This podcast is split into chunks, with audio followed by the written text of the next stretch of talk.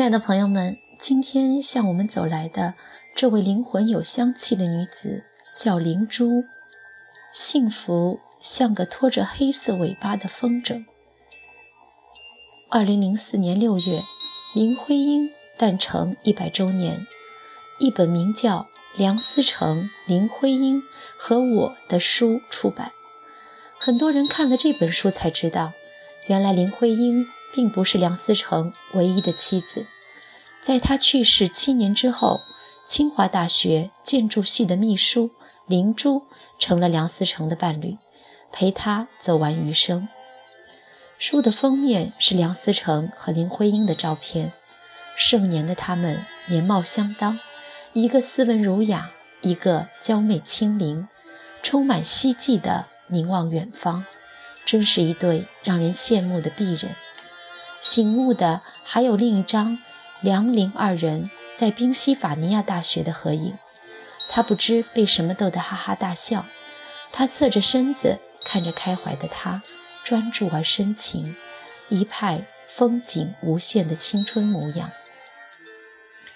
而梁思成和灵珠的合影则少得可怜，封底一个苍白消瘦的暮年老人，身边伴着乐呵呵。发福的中年女子，这种对比，灵珠需要多大的动力才能够顶住完美前妻的璀璨光环，走进一个六十一岁老人的生活，做个永远的陪衬。灵珠一九二八年生于福州，父亲是铁道部的工程师，他给同乡林徽因写信，请她帮助女儿进入清华大学先修班学习。初到清华，灵珠二十岁，扎着头巾，穿着裙子，露出细长的小腿，一脸阳光灿烂。林徽因每周二五下午亲自辅导她英语，这是他们的初识。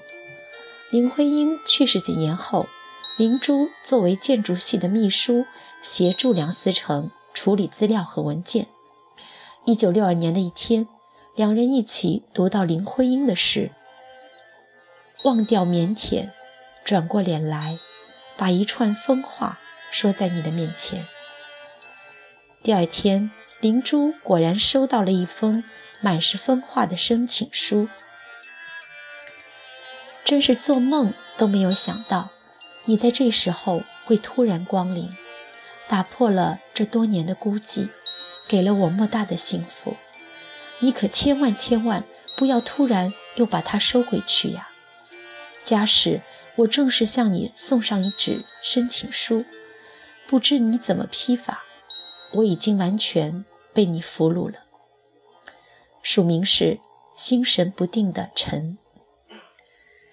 这个不自信的老人眼光始终没有离开正在读信的他。他一看完，他立刻劈手把信夺了回去。孩子般的低声说：“完了完了，这样的信以后不会再有了。”他一阵心酸，眼泪扑簌簌的掉。他从泪水中看到了意想不到的希望，狂喜地说：“猪猪，你说话呀，说话呀！难道你也爱我吗？”他百感交集，扑入他的怀中，也扑入他的生活。和林徽因在一起，梁思成总是扮演护士的角色，打针、输液、消毒、生炉子，安排新鲜的饭菜，宽容着林徽因久病的无名火，以及在学术、事业等方面的支持和督促。虽然成就斐然，而心弦却总是紧绷。他曾说：“我不否认和林徽因在一起有时很累。”因为她的思想太活跃，必须和她同样反应敏捷才行，不然就跟不上他。这句话得罪了一大批的灵粉。老树开花后如此评价已经过时的原配，难道不是凉薄的让人愤怒吗？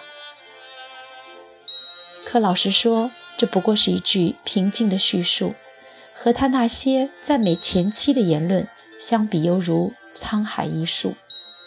客观的想，哪个男人不希望被妻子照顾周全呢？一个垂垂老矣的官夫，他的字典里“奋进”已经被“安稳”取代，照顾者希望变成享受者，轻松惬意的家庭氛围更让他愉悦。况且，这个老人已经在失去发妻的哀痛中生活了七年。梁从诫回忆：“我母亲去世后，我父亲变得十分沉默，一直到他遇到我的继母灵珠女士后，才从悲哀的情绪中平复过来。”于是，灵珠尽心照料着大她二十七岁的丈夫。还有林徽因八十多岁的老母亲，当然，她自己的境遇也翻天覆地的改善了，分享梁思成副部级的待遇，出入有专车，家里有保姆，近四百元的月工资一下解决了他六十二元养活全家的拮据。他把儿子林哲、女儿林童一起接来，享受富足无忧的生活。新婚几年，他也携她参加会议、考察、出国访问和休养，一路的礼遇和优待让他陶醉又自豪。如果他没有一个叫程应泉的前夫，幸福当真完美。圆满和乐的再婚故事，也因为他的过去而成了一个事故。程应泉是梁思成的得意门生，清华大学土建系讲师，被戏称系里的四大金刚之一。因为支持林徽因的城市改造观点，被定为右派。虽然这样的低谷时期，妻子携一双儿女离他而去，但是在师友眼里，他个性十足，一身才气，一副傲骨。可是这些定语。每增加一个，灵珠隐忍宽厚的形象就黯淡几分。当年梁思成是他们初婚的证婚人，如今学生为维护老师的意见身处困境，而老师却在四年后娶了他的妻子。师生二人在同一个系，低头不见抬头见，这突破了所有中国知识分子的道德底线。梁思成瞬间陷入有盼亲离的情感孤岛。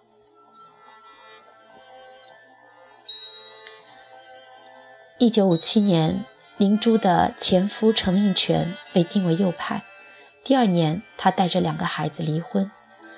当年的人回忆签字离婚时，灵珠说：“程应泉只有两件事让他感觉良好。”一是1956年随中国建筑家代表团出访东欧，他作为年轻建筑学家的妻子很有面子；另一件是他翻译了好多书，得到了不少稿费。林珠还说，如果他能够在两年之内摘去右派的帽子，就可以复婚。她嫁梁思成的前夕，戏里找程应泉谈话，问他有没有复婚的可能。他回绝的斩钉截铁，不能。他尝试新的爱情，与建筑系一位外表和心灵都单纯美好的女生恋爱。女生不嫌弃他的右派身份和年龄差距，热烈回应。但在毕业后，系里故意把他分配到云贵高原，一别两地，音信杳然。右派哪里配有爱情呢？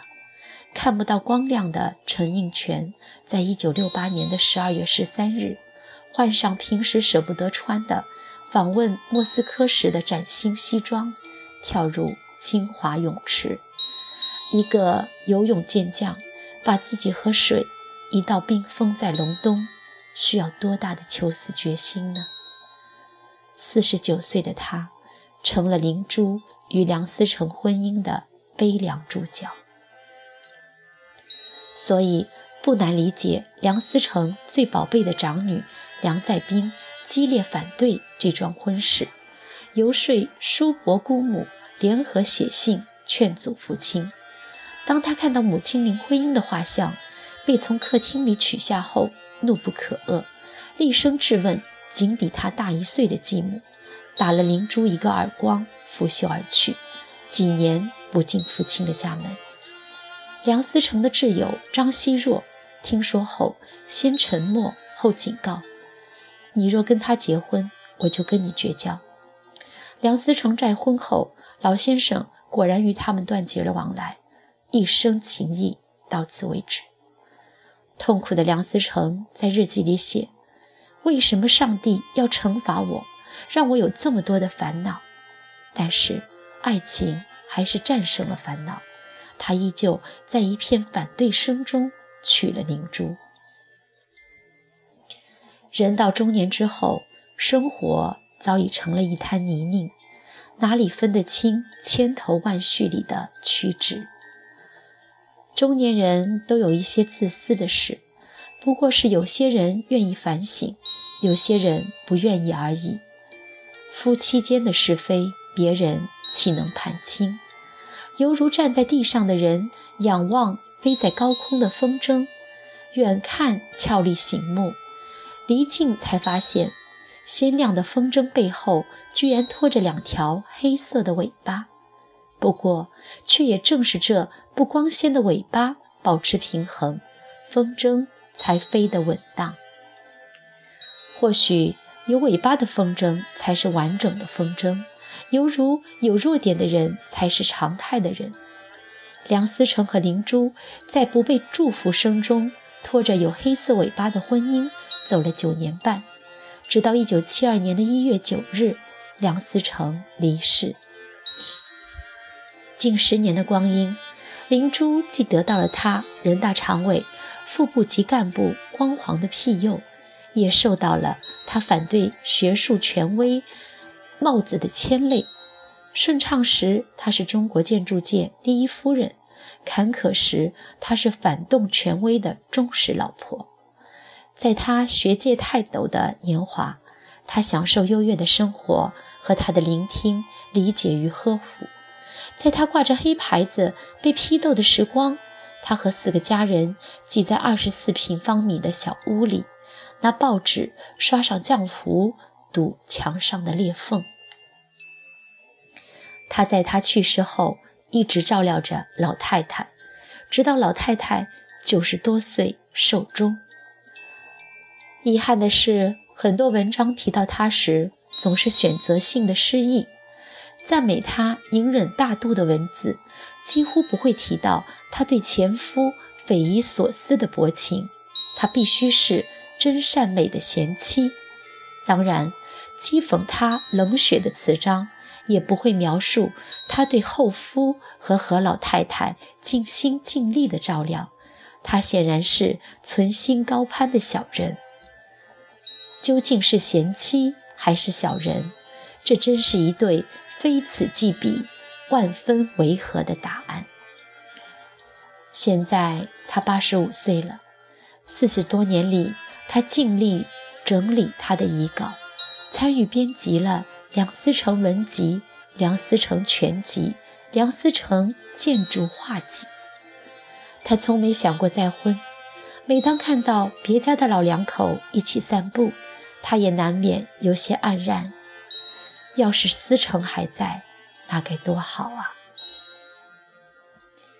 在漫长的人生中，谁都有过怯懦。软弱、犹疑、错愕，就好像谁都曾经在某个特定时候的勇敢、坚定、执着、顽强。有和乐，也有伤痛；有美满，也有缺失；有亏欠，也有偿还；有顺畅，也有坎坷。或者，拖着黑色尾巴的幸福，才是人生的常态。